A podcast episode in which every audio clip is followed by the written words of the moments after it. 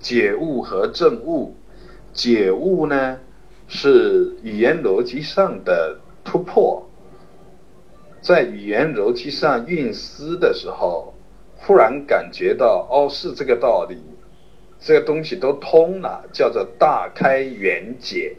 不一定伴随着身体上气脉的变化和六根的震动，这是解悟。证悟呢，是。不造作，不欺难，自然而然，感觉大地平沉，感觉所有的东西都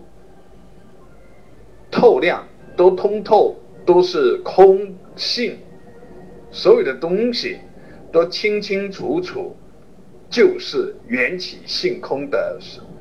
应缘显现，直接，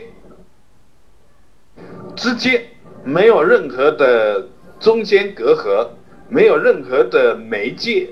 不需要通过语言，不需要通过思维，但是又不排斥任何东西，直接没有任何的多余的事，这个状态，这个感受是正悟。正悟呢，有。不同的效果有不同的阶段，所说的不同的效果、不同的阶段，不是指功夫上、用功方法上有什么差别，而是指效果，就是指效果。从突破到圆正圆满，内在有一个过程，这个过程或是一刹那，或是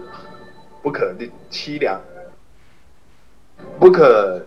预期，不可估量，所以从透过到圆正是有一个过程的，呃，这个过程呢，不一定是需要用功的，在刚开始的时候，它是需要稍微提着一点，呃，有所作意。到了特定的阶段以后，发现是无相无功用，不修而修。到最后呢，连修的任何的内容，包括主体，包括修的动作，包括修的效果，也都无影无踪，